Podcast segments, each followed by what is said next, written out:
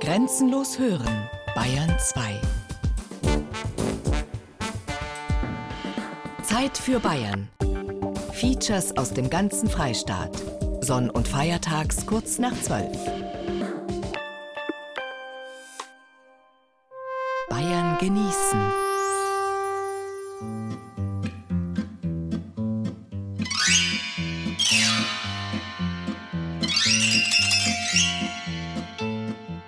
Magie. Bayern genießen im November mit Gerald Huber. Auch wenn es manchmal so scheint, als könnten sich Sonne und Sommerwärme noch einmal durchsetzen. Die Priester im alten Babylon beispielsweise, die wussten, dass die Sonne jetzt in dieser Jahreszeit keine Chance mehr hat. Sie haben im Gegensatz zu ihren ungebildeten Untertanen genau berechnet, wann die Sonnenwenden sind, wann Frühjahr und Herbst kommen wann die besten Zeitpunkte für Saat und Ernte sind. Die einfachen Leute dagegen, die haben befürchtet, dass die Sonne stirbt und konnten nur hoffen, dass sie wieder aufersteht. Sie haben das Wissen um die rechten Zeitpunkte deswegen magisch genannt nach den Priestern, die Maga oder Magoi geheißen haben, den Magiern aus dem Morgenland der Bibel. Die Magier markieren den Beginn von Wissenschaft und Religion gleichermaßen. Und die ganze Magie war zum Wohl des Staates, in dem alle Menschen in den Genuss geordneter Verhältnisse kamen. Und selbst in unseren aufgeklärten Zeiten freuen wir uns über die Wunder der Natur und die zauberisch anmutenden, gleichsam magischen Künste mancher unserer Mitmenschen. Magie, ein Genussthema, ein Genussthema also par excellence. Das sind unsere Themen heute. Himmlische Kugel, der Meteorit aus dem oberbayerischen Machtenstein, steinerne Rinne, der wachsende Fels im niederbayerischen Osterling. Starker Zauber, der magische Zirkel in Nürnberg. Große Kunst, der schwäbische Ballonkünstler Tobi van Deisner. Gläserner Erfolg, eine Flasche aus dem Spessart macht Karriere. Geheimnisvolle Würze, wie der Geschmack ins Essen kommt. Freuen Sie sich mit uns auf eine unterhaltsame Stunde Bayern genießen.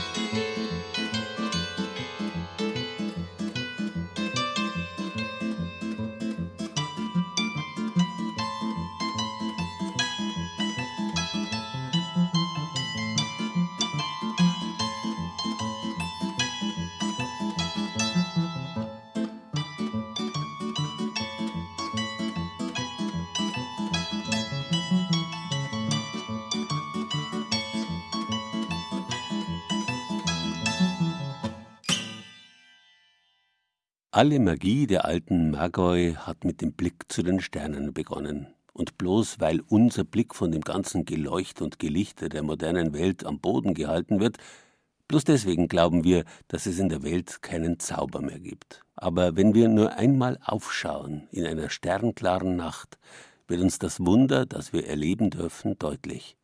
Und dann gibt es Ereignisse, die machen uns radikal klar, welch kleiner Ball unsere Erde ist in einem gigantischen Kosmos.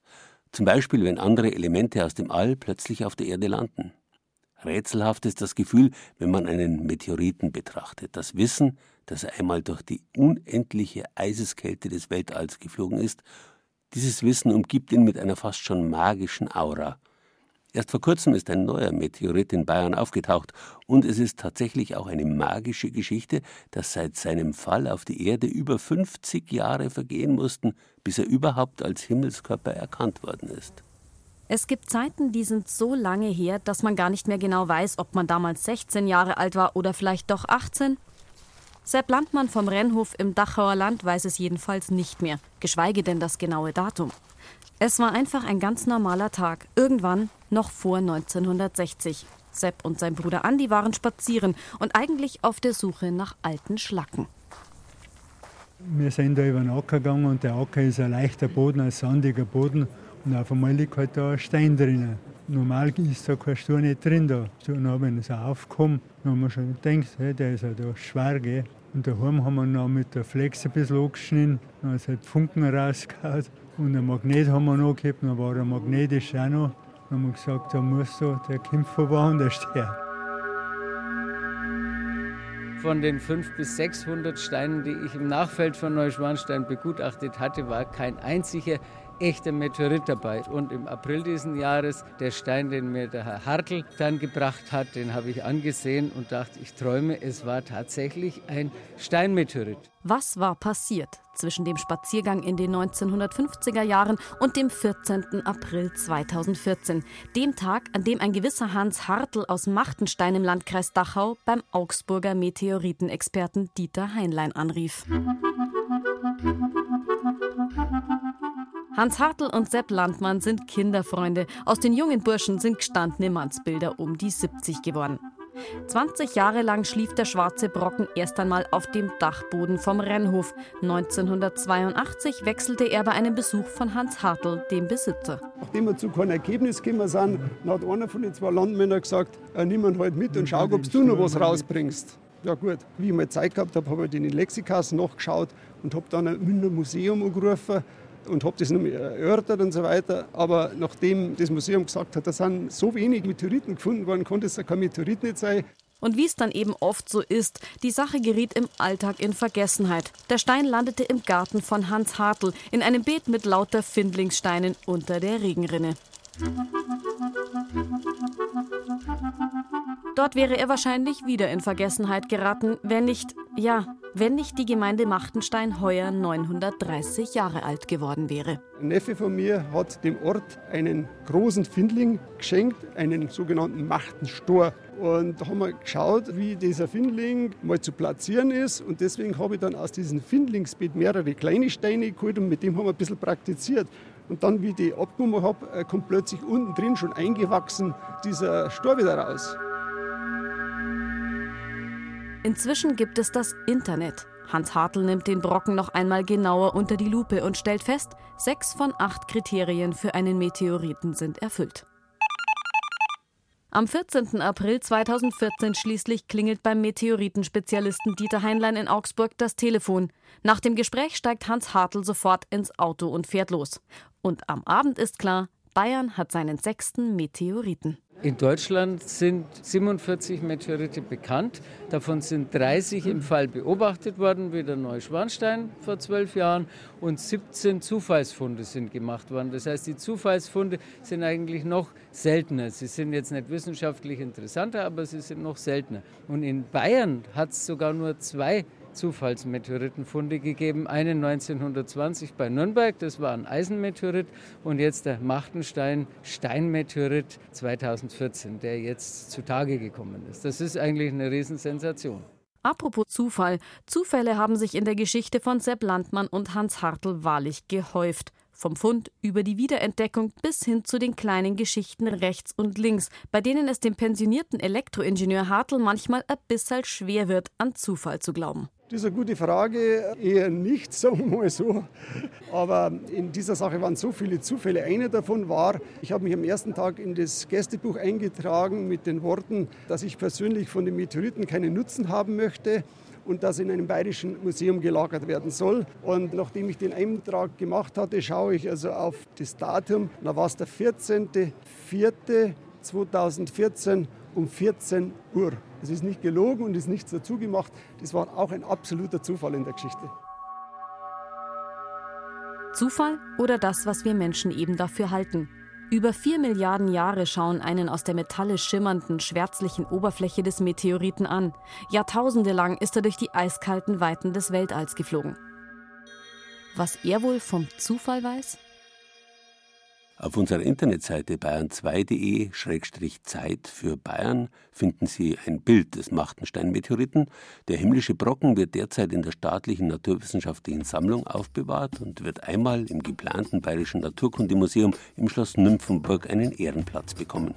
Bis dahin allerdings schauen wir, wenn man so will, mit dem Ofenrohr ins Gebirg.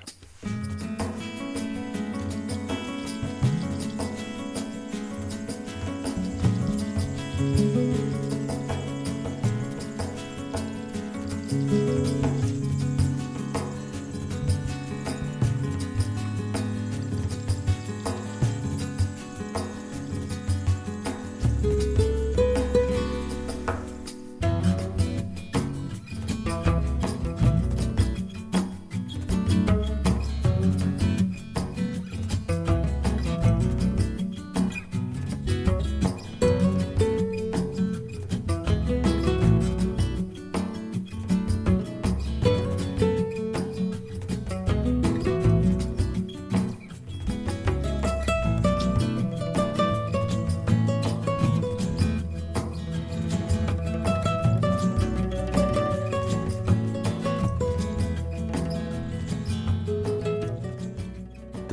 Magoi ist verwandt mit dem Mögen, dem Vermögen, mit Macht und mit der mächtigen Maschine.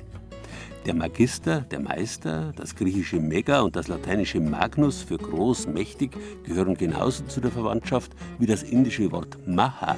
Der Maharaja ist der große König und Mahatma, wie etwa Gandhi genannt wurde, ist die große Seele. Wissen ist Macht was schon für die Priesterkönige der Antike und ihr staunendes Volk gegolten hat, das gilt auch heute noch. Und das Staunen über außergewöhnliche Fähigkeiten von Menschen und die Geheimnisse der Natur, das Staunen gibt es auch noch immer, wobei sich Wissen und Staunen nicht ausschließen. Wir wissen heute im Einzelnen über gewisse Naturphänomene Bescheid und können trotzdem staunen. Zum Beispiel über einen wahrhaft magischen Ort wie den wachsenden Felsen von Usterling bei Landau in Niederbayern wobei steinerne Rinnen gar nicht so selten sind. Was Besonderes aber ist, dass in Usterling Staunen und Wissen, Wunder und Pflege seit uralten Zeiten zusammenkommen. Er ist gut 40 Meter lang und bis zu 5 Meter hoch. Ein kleines, aus einer Quelle gespeistes Rinnsal lässt den wachsenden Felsen von Usterling immer größer werden.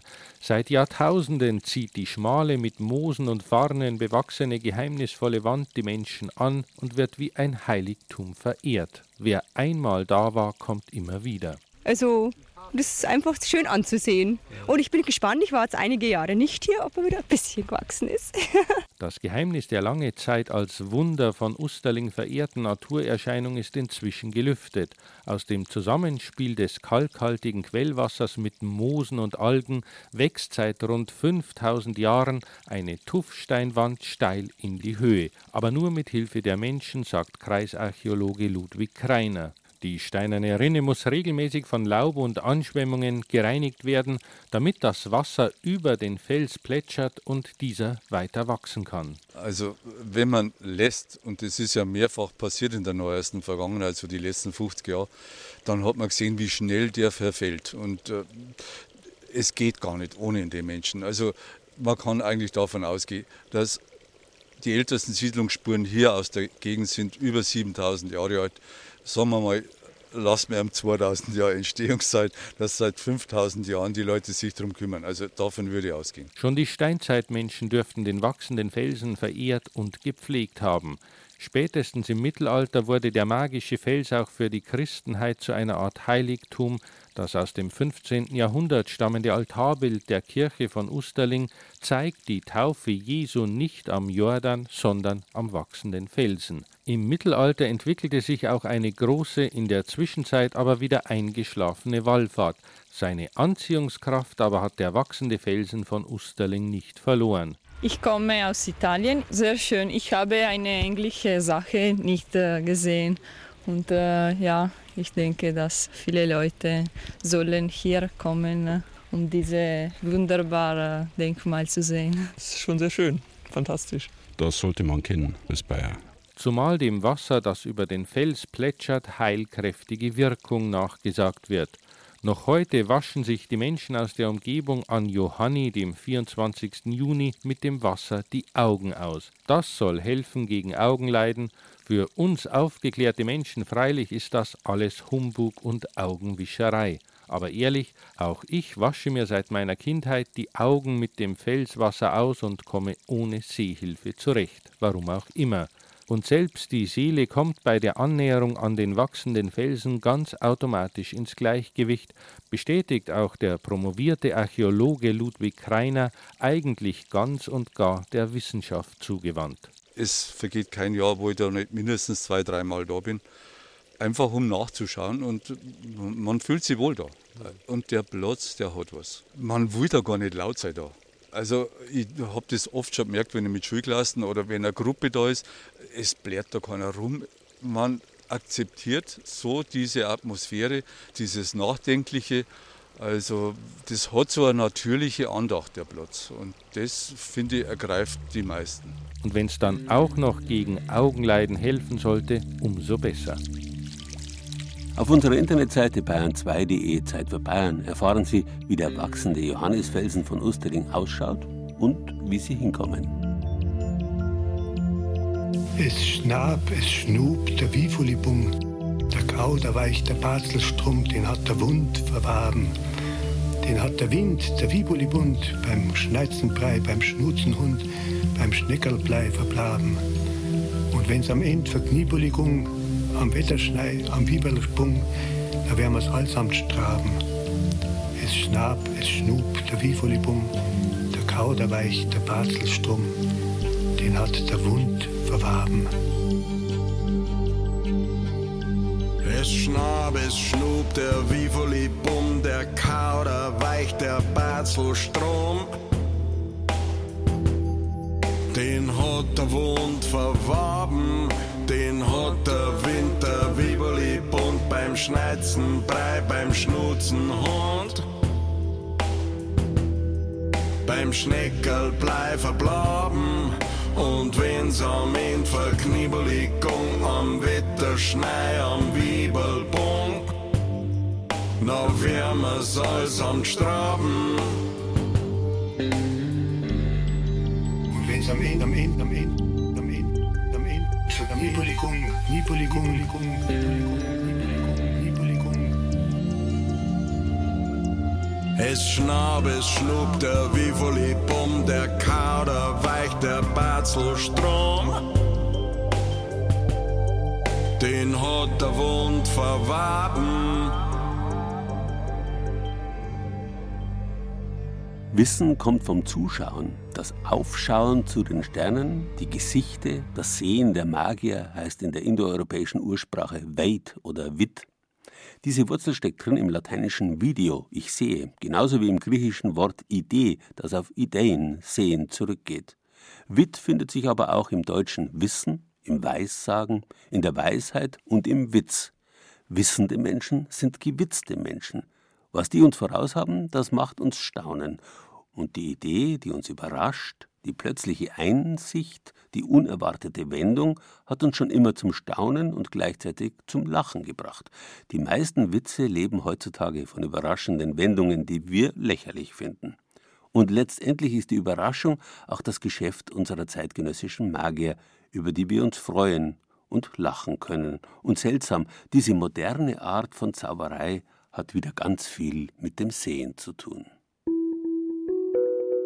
Wenn ich zum Beispiel einem Zuschauer direkt in die Augen schaue und ihn direkt anspreche, schaut er mich an. Wenn ich ihm eine Frage stelle, vielleicht mit der er gerade nicht gerechnet hat, bringe ich ihn erstmal ein bisschen durcheinander. Damit lenke ich ihn ab. Wenn ich auf meine linke Hand gucke, guckt er auch auf meine linke Hand. Das heißt, ein Zauberer kann die Zuschauer sehr gut manipulieren dass es heutzutage immer noch genügend Menschen gibt, die noch nie Zauberei live gesehen haben. Zaubern ist nicht sehr präsent in unserer Kultur, in unserer Fernsehkultur gibt es vergleichsweise wenig. Also wenn ich mich an meine Kindheit erinnere, da gab es große Varieté-Shows im Fernsehen, da hat Peter Frankenfeld in jeder Show ein Zauberkunststück gezeigt, da gab es im Bayerischen Rundfunk das magische Intermezzo damals, da gab es viel mehr. Und heute habe ich 50-Jährige, die noch nie Zauberei live gesehen haben. Es ist das Jahr 1933. In Nürnberg versammeln sich sieben Zauberkünstler und gründen den Magischen Zirkel Nürnberg. Ein kleiner erlesener Kreis zauberbegeisterter Bürger entsteht, dem 1963 Zauberkünstler Peter Schramm beitritt. Heute ist er erster Vorsitzender der Vereinigung. Der Magische Zirkel in Nürnberg besteht heute aus 18 Mitgliedern der unterschiedlichsten Berufe und Altersgruppen. Seit vielen Jahren verlangt der Magische Zirkel von Deutschland, das ist der Dachverband, eine Aufnahmeprüfung. Und wer in einen Ortszirkel kommen möchte, sollte tunlichst auch im Dachverband sein. Das heißt, diese Aufnahmeprüfung absolvieren, die aus einem theoretischen Teil besteht. Also zum Ersten äh, muss er etwas über die Geschichte der Zauberkunst wissen und muss natürlich einige Grundkenntnisse und Grundgriffe der Magie beherrschen. Und außerdem muss er ein etwa zehnminütiges Programm vorführen. Seit vielen Jahren bietet ein besonderes Bauwerk in Nürnberg den Magiern eine Heimat. Der Nürnberger Zauberturm. Er ist Teil der alten Stadtbefestigung, mit deren Bau um ca. 1350 begonnen wurde. Komplett rund offenbart sich da auf vier kleinen Etagen eine räumliche Welt, in deren Mauern es, ja sagen wir es ruhig, spukt, wenn man den Reaktionen der Zuschauer Glauben schenken mag. Viele Zeugen der Magie gibt es pro Aufführung nicht. 26 Zuschauer, fast der charmante Aufführungsraum. Die Atmosphäre ist hier einfach toll. Für uns sind es teils schwierige Auftrittsbedingungen, aber auch wieder sehr schöne, schwierige Auftrittsbedingungen deshalb, weil uns die Zuschauer aus wenigen Zentimetern Entfernung auf die Finger schauen können. Also wir müssen fast umringt arbeiten. Schön ist es deshalb, weil hier kommt nur jemand rein, der wirklich Zauberkunst sehen will.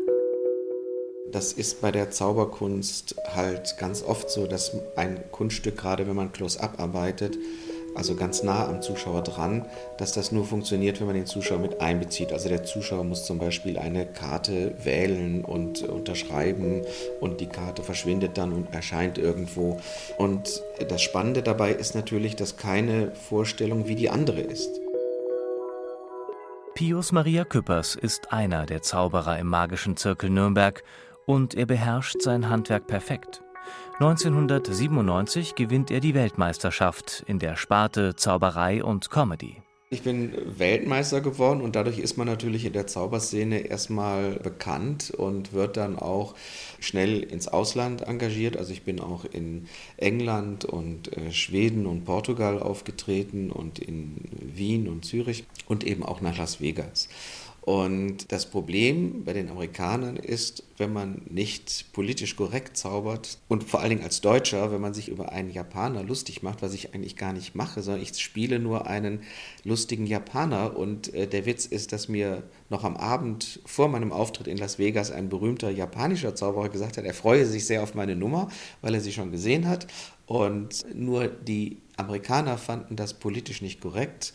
Und da wurde ich zum ersten Mal in meinem Leben ausgebucht und damit war meine Weltkarriere schlagartig beendet. Ein Wunschpublikum kann man sich eben nicht herzaubern, so gut man auch ist. Bei aller Freude an der Kunst darf man nicht vergessen, wie schwer das Handwerk der Zauberei ist. Ständiges Training heißt auch offen sein für Rückmeldungen von Kollegen. Im Zauberturm in Nürnberg sitzen bei jeder Aufführung andere Zauberkünstler vor einem Bildschirm und beobachten die Darbietung des Kollegen via Live-Übertragung. Später kommt es dann zum Hohen Rat der Zauberer, ein freundschaftlicher Austausch, eine Kritik, ein Lob, ein Diskurs. Magier Stefan Kirschbaum genießt diesen Austausch. Es geht um den kleinen Finger, der die Spielkarte ein Stückchen weiter links halten sollte. Und es geht um den Auftritt selbst, um den ersten Blickkontakt mit dem Publikum. Es geht um alles. Es geht tatsächlich um teilweise minime Details, aber manchmal auch einfach um das große Ganze, wo man sagt, die Stimmung heute war, letztes Mal hast du es mystischer hingekriegt oder lustiger. Also es ist tatsächlich das Gesamtpaket, was beurteilt wird.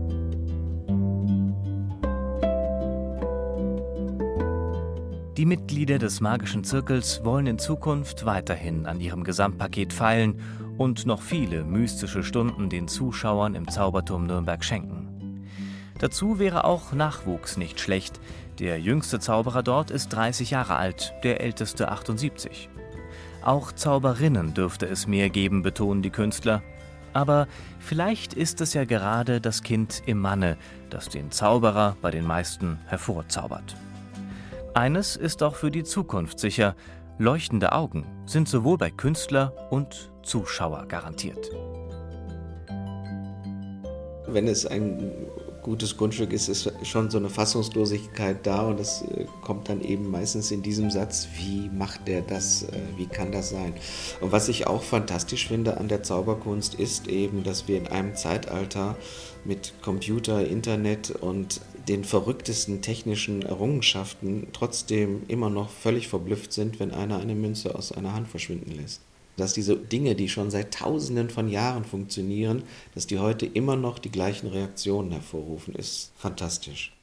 Wo es in Bayern überall magische Zirkel gibt und wo und wann die nächsten Zaubereiveranstaltungen stattfinden, das finden Sie auf unserer Internetseite bayern2.de Zeit für Bayern.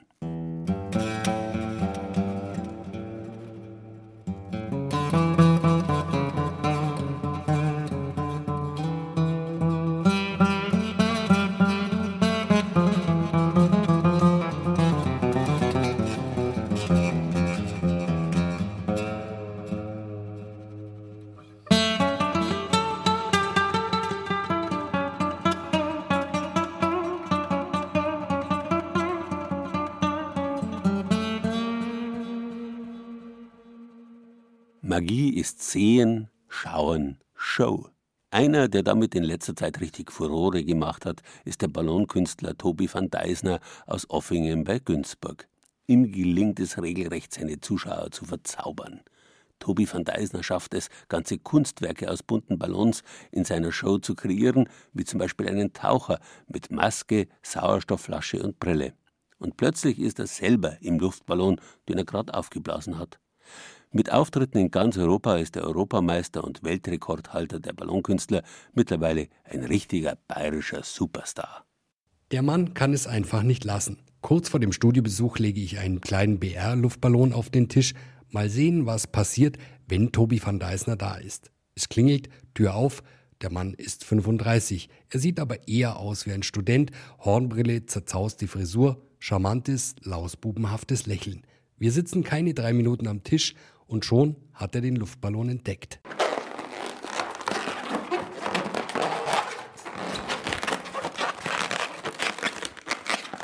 Ein kleines Gesicht mit einer Nase und zwei Augen aus einem Luftballon. Bisschen frech reinschauen mit zwei Zähnen und ähm, langen Wimpern. Angefangen hat alles mit den üblichen Zaubertricks zu Hause.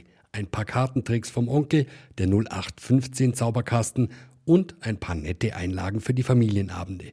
Aber ein magischer Moment noch als Schüler hat Tobias Leben für immer verändert. Da war für ihn klar, ich will Zuschauer, ich will auf die Bühne. Ich war mit einem Freund in Kopenhagen und damals habe ich einen Straßenkünstler gesehen, der hat eine Feuershow gemacht und das war ein sehr magischer Moment. Und im Laufe der Zeit sind immer mehr und mehr und mehr Leute dazugekommen. Ja, und das war einfach eine coole Geschichte, das zu sehen. Und ich dachte mir einfach, wow, er macht es mitten in Kopenhagen. Die Leute kommen, bleiben stehen, sind mega begeistert und ähm, da dachte ich mir, ich würde gern mal an seiner Stelle stehen. Danach steht sein Programm fest. Üben, üben, üben und vor allem sich durchbeißen und durchhalten. Inzwischen ist der Ballonkünstler aus Schwaben so gefragt, dass er kaum noch Termine für Auftritte frei hat. Für ihn besteht die Magie seiner Show aber vor allem in der Spontanität zusammen mit dem Publikum. Ich nehme einfach mal ähm, eine Geschichte raus, die mir sehr viel Spaß macht. Und zwar ähm, eine meiner Lieblingsfiguren ist im Moment gerade ein Taucher. Und beim Kopf geht es dann los mit Ohren, mit Nase, mit Backe. Dann haben die Zuschauer die Möglichkeit, noch die Frisur zu bestimmen. Glatte Haare, lockige Haare, Seitenscheitel, Mittelscheitel, Koteletten, keine Koteletten. Und wenn das alles dran ist, dann fehlen immer noch die Augen. Die werden dann nicht draufgemalt, sondern da gibt es eine spezielle Technik. Das heißt, es ist dann Kugeln im Luftballon drin, sodass dann einfach die Pupille da ist. Die kommen in den Kopf rein, oben drauf die Taucherbrille, hinten drauf die Sauerstoffflaschen. Und dann ist ein kleiner Taucher fertig. Er will mit seinen Shows nicht nur unterhalten, sondern Momente schaffen, die einen Zauber hinterlassen. Also es bedeutet, ähm, ein Trick ist ein Trick, aber Magie ist einfach äh, mit einem Moment verbunden, mit einer Erinnerung verbunden, da wo ich einfach sage, wow, das war unfassbar. Es kann ein magischer Sonnenaufgang sein, aber einfach auch ein magischer Moment, wenn einfach eine Show super klappt, wenn tolle Reaktionen vom Publikum da sind oder wenn auch einfach ein Kind vor einem steht mit großen strahlenden Augen, das ist dann auch ein magischer Moment. Bis jetzt hat es Tobi van Deisner nicht bereut, statt bei einem Chemiekonzern zu arbeiten, auf der Bühne zu stehen. Brotlos ist seine Kunst nicht. Allein 16 Millionen Menschen haben seine Fernsehshows gesehen. Seine YouTube-Videos sind ein Klickhit und der Ballonkünstler hat inzwischen Auftritte in ganz Europa. Natürlich ist die Rente bei ihm nicht sicher, aber schlafen kann er deswegen trotzdem gut. Es wäre naiv zu sagen, es wird alles immer so laufen, wie es im Moment gerade ist. Aber ähm, ich bin sehr positiv gestimmt.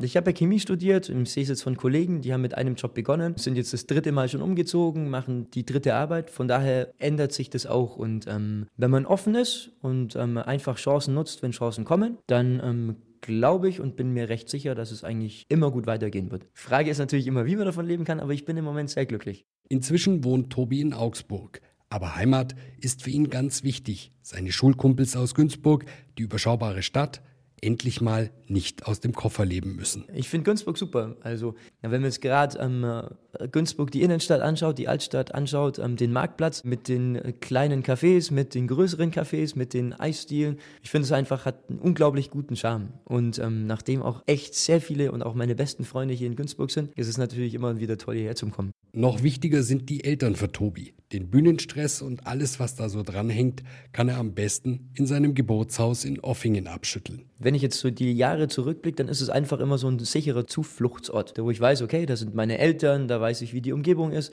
Da kann man runterkommen und ähm, über Dinge reden, die man sonst vielleicht schlecht beschreiben kann. Da bin ich daheim. Aber dann langt es auch wieder. Und der Ballonkünstler freut sich, wenn es wieder auf die Straße geht, auf zum nächsten Auftritt. Was ich echt super gern mache, ist dann ähm, Radio hören. Ich habe viele Hörbücher und es macht auch echt Spaß, dann einfach ähm, ein Hörbuch mal über mehrere Stunden anzuhören. Und wann hat man denn sonst auch die Zeit dazu? Ich finde es jetzt nicht so schlimm, im Auto zu sitzen, gehört natürlich dazu. Natürlich gibt es Momente, gerade wenn man irgendwie auf der Autobahn ist und im Stau steht. Ist jetzt kein Problem, das passt schon. Wenn Zeit bleibt, dann geht Tobi van Deisner mit seinen Luftballons und seinen verrückten Ideen in Krankenhäuser. Dort will er schwer kranken Kindern wenigstens für ein paar Stunden ein Lächeln ins Gesicht zaubern. Das sind magische Momente. Genauso wie wenn was völlig Unvorhersehbares passiert, wie zum Beispiel ein heftiger Platzregen. Ich fand's super. Die Leute sind einfach stehen geblieben, die sind nass geworden. Ich bin dann in den Luftballon rein. Ich war auch mega nass, also von oben nach unten, es war alles klitsch, klatsch nass. Und dann fallen die Tropfen auf den Luftballon, auf den Riesenluftballon drauf, springen wieder 20 Zentimeter nach oben, werden von unten angestrahlt von den Scheinwerfern. Alles andere war dunkel und das war schon so ein Moment, wo ich mir einfach gedacht habe, es ist nicht einfach nur Performance, sondern es sind so Momente, die dann ähm, ins Gehirn gehen, drin bleiben und dann auch nicht mehr so leicht rausgehen. Wer so einen magischen Moment, auch ohne Platzregen, mit Tobi von Deisner genießen möchte, seine nächsten Auftritte finden Sie auf unserer Internetseite bayern2.de Zeit für Bayern.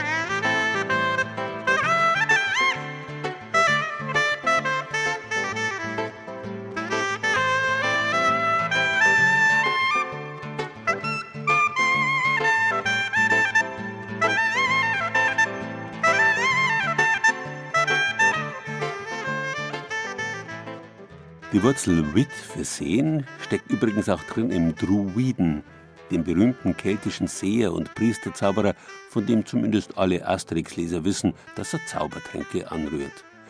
Womit wir in dieser Bayern-Genießen-Sendung gewissermaßen zur kulinarischen Seite des magischen Genusses kommen. Was bitteschön ist magischer als das Kochen, bei dem die Zutaten komplett verwandelt werden, bei dem sich Gerüche und Geschmäcker ändern, bei dem letztlich das Fressen und Gefressenwerden der Natur auf wunderbare Weise zur menschlichen Kultur des Essens wird. Und doch hat diese Kultur stets auch mit Natur zu tun, im Spessart etwa, dem mit dunklem und dichtem Wald gesegneten Mittelgebirge im Dreiländereck Hessen, Württemberg, Bayern. Der Spessart war schon immer ein Landstrich, der die Fantasie der Menschen angeregt und zu magischen Zuschreibungen animiert hat. Vom Wirtshaus oder dem Spukschloss im Spessart über die sagenumwobenen Spessart-Räuber bis hin zum Grimmschen Märchen von Schneewittchen, dessen historischer Hintergrund ebenfalls im Spessart angesiedelt sein soll. Jedenfalls, der Spessart ist ein Ort, wo Mythen, Märchen und Magie beheimatet sind Und auch ein, ja, nennen wir es ruhig, magisches Elixier wäre ohne den Spessart nicht das, was es ist. Eine Art Zaubertrank aus einer braunen Glasflasche. Das Spessart-Museum im kurmainzischen Schloss von Lohr am Main ist ein Ort voller Magie und magischer Exponate.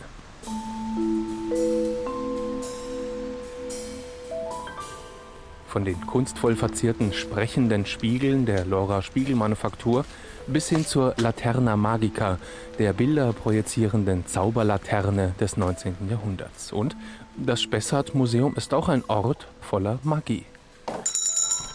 Denn gleich das Glöckchen über der Eingangstüre bimmelt fröhlich in Richtung einer Vitrine mit zwei Dutzend unterschiedlicher Maggi-Flaschen. Und Kunsthistoriker Leonard Tomczyk, der diese Glasflaschen natürlich nicht zufällig so prominent im Lora Museum platziert. Also wer sich in der Szene auskennt sozusagen, der weiß sofort Magi, aha, Lor, beziehungsweise Lor, aha, Magi-Flasche. Die Lore Glashütte wurde am 1. Januar 1890 gegründet. Und zu den ältesten Produkten dieser Glashütte gehören unter anderem die Magiflaschen.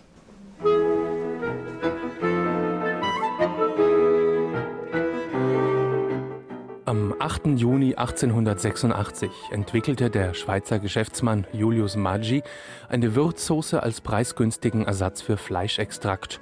Und schon wenige Jahre später wurde dann die unverkennbare Flasche entwickelt, um die Erfolgsgeschichte der Maggi-Würze fortan zu begleiten die ist dermaßen unverkennbar. Also außer der viereckigen, charakteristischen, leicht konischen Form, die bis heute fortbesteht, gab es zusätzlich noch den vierarmigen Stern als Markenzeichen, dann noch die Inschrift Magi und das Etikett charakteristisch in drei Grundfarben, Gelb, Rot und Schwarz in den 50er, 60er Jahren veränderte sich das Etikett. Nicht? Also es wurde irgendwie modern, fast bauhausartig könnte man sagen, im Vergleich zu älteren Exemplaren, die doch mehr so einen erzählerischen Charakter hatten. Eine ziemlich spannende Geschichte die sich von Jahrzehnt zu Jahrzehnt fortschreibt. Die Kunstikone Joseph Beuys hat die Designikone Maggi Flasche 1972 zum Bestandteil von Objektkunst gemacht und die Flasche selbst ist mehrfach weiterentwickelt und leicht verändert worden. Mal kam ein neuer Tröpfchendosierer in den Flaschenkopf rein, mal ein Ring an den Flaschenhals, um den Benutzer vor klebrigen Händen zu schützen. Aber geblieben ist bis heute, die Maggi-Flaschen zeigen Kante und kommen immer schon aus Lohr am Main. Knapp zwei Kilometer südlich vom Spessart-Museum in der Formenwerkstatt der Gerresheimer Lor GmbH der Lorer Glashütte. Gerard Säubert, einer der 365 Mitarbeiter, setzt sich an eine Werkbank, vor sich eine aufgeklappte Metallform. Ja, das ist die Maggi, die bekannteste Maggi-Flasche eigentlich, die Tischflasche. Gibt es ja verschiedene Größen von der Puppenküche bis zur 0,7 Liter Flasche für die Gastronomie. Und das sind alles die Formenwerkzeuge, die ich brauche, um aus einem Glastropfen eine Flasche zu machen. Der Tropfen fällt im Endeffekt hier in eine Vorform, wird er vorgebildet mehr oder weniger, bekommt sein Gewinde, wird dann hier ausgeblasen, dass er die gesamte Form ausfüllt, wird dann aus der Vorform in die Fertigform geschwenkt und dort praktisch zur fertigen Flasche ausgeblasen. Ein paar Schritte von der Formenwerkstatt weist Geschäftsführer Andreas Kohl den Weg ins Herz der Glashütte. Und dort im Herzen ist es ziemlich warm und es rauscht gewaltig. Das ist eigentlich jetzt äh, dieses Rauschen, was wir jetzt hören. Das ist das Grundrauschen der Glasproduktion. Wir stehen jetzt hier vor einer unserer beiden Schmelzwannen. Das Glas wird ja mit pneumatischen Zylindern äh, hergestellt. Dazu kommt natürlich dieses Grundrauschen, was eigentlich Kühlung ist. Alles, was herabgekühlt wird, wird bei uns mit Luft herabgekühlt. Und das ist das, was wir so im Hintergrund hören. Das sind diese Ventilatoren, die in großen Mengen natürlich die Formen als auch Bereiche der Schmelzwanne kühlen. Ein verwirrendes Metallgeflecht aus Gittertreppen und Plateaus zieht sich bis unter das hohe Hallendach. Arbeiter kontrollieren die flammenbeheizten Schmelzwannen. Durch Luken fällt der Blick auf ein loderndes Wabern. In verzweigten Rinnen und Bahnen findet die Glasmasse ihren Weg zu den einzelnen Maschinen. Und es hat durchaus etwas Magisches, wie die Glasportionen als dunkelorange leuchtende Tropfen in die Formen gespritzt werden. Das passiert in sehr hohen Geschwindigkeiten, So eine Maggi-Flasche wird also mit Geschwindigkeiten weit über 200 Flaschen die Minute auf unseren Maschinen produziert. Der ursprüngliche Glastropfen, die Glasportion aus einer Temperatur über 1200 Grad wird in wenigen Sekunden zu einer Glas-Maggi-Flasche verarbeitet, die dann die Maschine mit äh, ungefähr 500 Grad verlässt. Und das millionenfach jedes Jahr. Vom daumenkleinen Handtaschenexemplar bis zur kiloschweren Vorratsflasche. 1000 Gramm, die Flasche wiegt dann über anderthalb Kilo gefüllt und vielleicht passt die dann in den Reisekoffer. Die Maggi-Flaschen. Sie sind nur ein kleiner Teil der großen Palette der Lora Glashütte, die umfasst nämlich über 700 Artikel. Aber die Maggi-Flaschen stehen für den Standort wie kein anderes Produkt. Maggi ist Lor und Lor ist Maggi seit 125 Jahren. Und vielleicht steckt auch darin ein kleines Stückchen Magie, wie die Verbindung aus Rohstoffen wie Sand, Soda und Kalk und einer findigen Idee eine gesamte Region prägen kann. Der Tradition der Glasproduktion in Lohr am Main widmet das Spessart-Museum eine Sonderausstellung zum 125-jährigen Bestehen der hiesigen Glashütte. Spessart Glas in aller Welt heißt die Ausstellung, die am 19. Dezember eröffnet und bis September 2015 andauern wird. Etwa 300 Einzelobjekte werden zu sehen sein und natürlich sind auch einige besonders magische Maggi-Flaschen aus der Lora Glashütte dabei.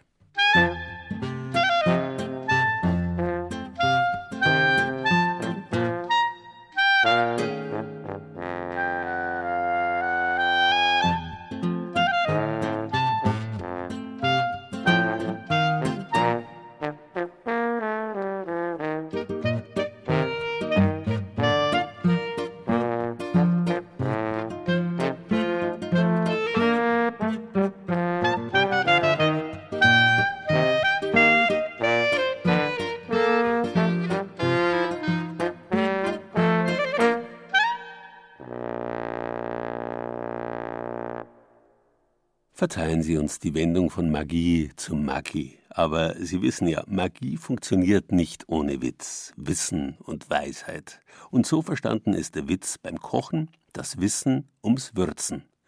Weswegen wir uns nochmal eingehender nicht nur mit der Maggi-Flasche, sondern auch mit ihrem magischen Inhalt befassen wollen. Im Mund kann der Mensch bekanntlich vier verschiedene Geschmacksrichtungen unterscheiden. Süß, sauer, salzig und bitter.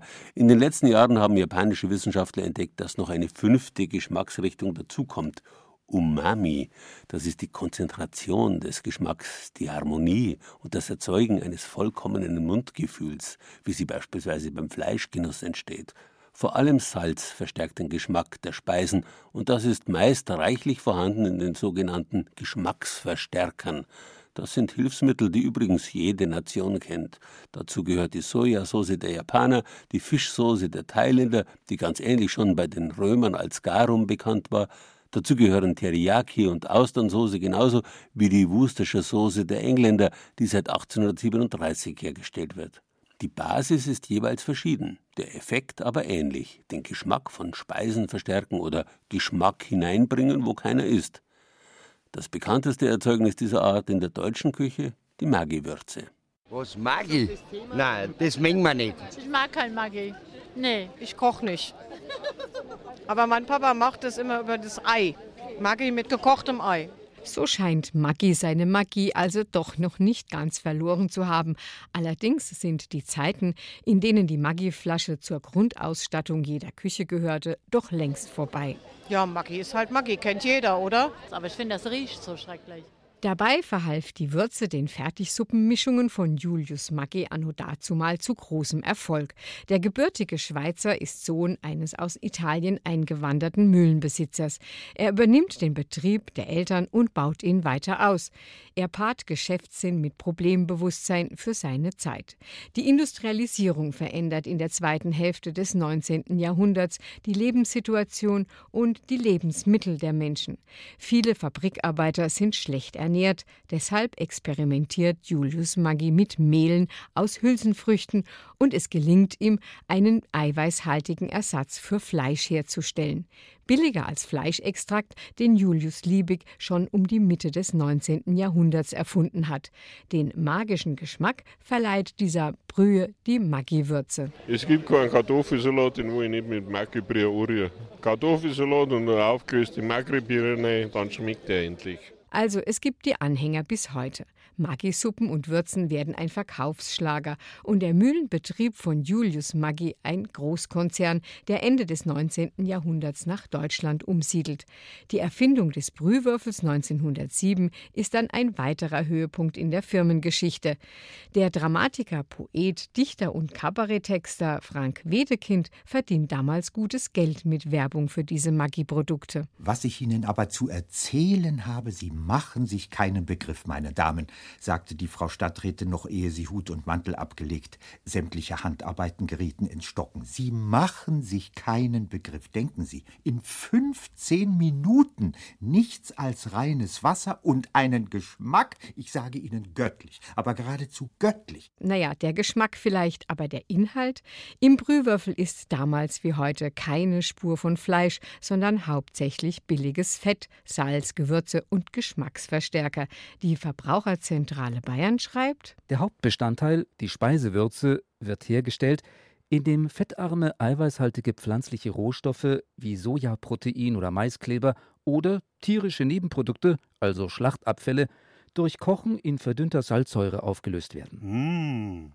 Übrigens, so wenig wie der Brühwürfel je Fleisch gesehen hat, so wenig hat Maggi-Würze mit Liebstöckel zu tun, der zu Unrecht Maggi-Kraut genannt wird. Auch wenn der Geruch entfernt daran erinnert, Liebstöckel war und ist nie in einer Maggi-Flasche gewesen. Da sollte man sich doch lieber auf eine ganz andere Magie verlassen.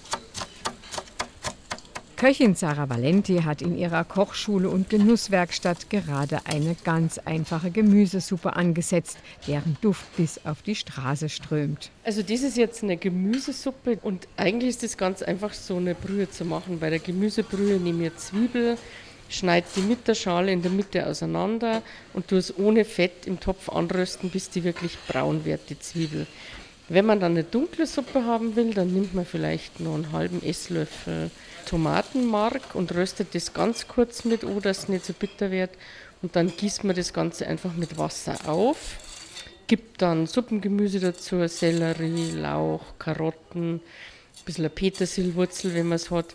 Und wenn man dann diesen typischen kräftigen Suppengeschmack haben will, dann geht das ohne Chemie, weil dann setzt man sie einfach auf den Balkon oder in den Garten ein Lipstöckel und gibt einfach ein Zweigerl von dem Lipstöckel mit rein.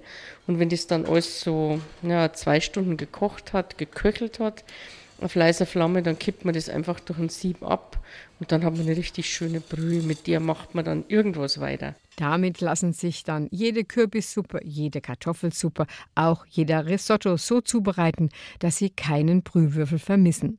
Wenn die bayerische Köchin mit dem italienischen Namen Fleischbrühe kocht, dann bestellt sie dafür beim Metzger am liebsten Kalbsknochen. Sind schon ein bisschen schwierig zu kriegen, die muss man beim Metzger halt schon bestellen. Und die röste dann so ein bisschen an, aber nicht, die lasse nicht wirklich dunkel werden und gibt dann eben auch jede Menge Suppengemüse mit dazu und auch Pfeffer, auch Lorbeerblatt. Man kann auch im Sommer mal zwei Gal Thymian mit dazugeben und dann gieße ich das eben auch mit Wasser auf und lasse das eben auch mindestens zwei Stunden kochen, dann schmeckt das ganz gut. Noch ein wenig einreduziert und in Eiswürfeln eingefroren oder in Schraubgläsern aufbewahrt, ersetzt diese selbstgemachte Brühe jedes Fertigprodukt. Jetzt sagen Sie bitte nicht. Ich nehme eigentlich schon mal so einen Brühwürfel, um eine Suppe ein bisschen zu verstärken, weil es schneller geht einfach manchmal. Manchmal muss es einfach schneller gehen. Eigentlich kochen Gemüse, Fleisch oder Knochen doch ganz alleine vor sich hin. Wenn es aber doch einmal ein Fertigprodukt sein soll, dann bitte unbedingt den Rat von Sarah Valenti befolgen. Aber wenn man das kauft, muss man einfach das Glas umdrehen und nachlesen. Es gibt ein paar Produzenten, die wirklich ganz gut sind. Einfach immer nachlesen, nachschauen. Denn was drin ist, muss auch draufstehen, egal ob auf der Tüte, der Flasche oder dem Glas. Nicht unterschätzen sollte man den Erfindergeist der Industrie. Dass wir Verbraucher inzwischen sensibel auf Geschmacksverstärker reagieren, hat sich herumgesprochen. Aber wenn mit dem Etikett ohne Geschmacksverstärker geworben wird, sollte man trotzdem genau hinschauen. Hefeextrakt ist häufig der Ersatz und enthält natürliches Glutamat, ist also auch nichts anderes als ein Geschmacksverstärker, ein bisserl ein natürlicherer eben. Das Rezept für den selbstgemachten, wahrhaft magischen Würzwürfel finden Sie selbstverständlich auf unserer Internetseite bayern2.de Zeit für Bayern.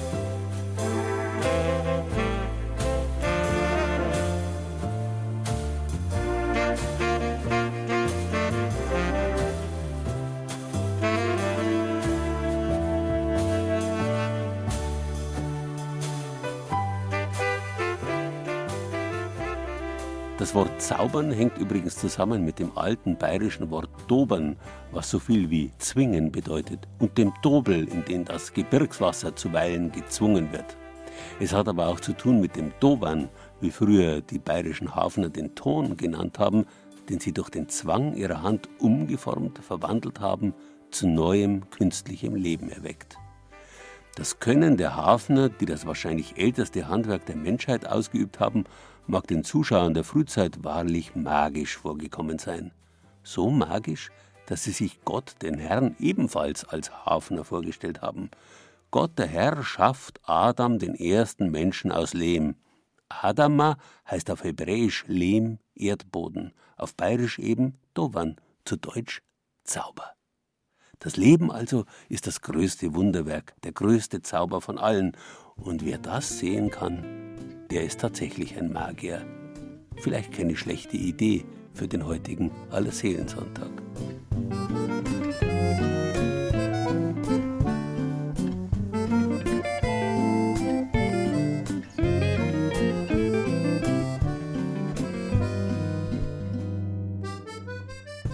Magie, das war Bayern genießen im November mit Gerald Huber und Beiträgen aus den sechs Regionalstudios des Bayerischen Rundfunks.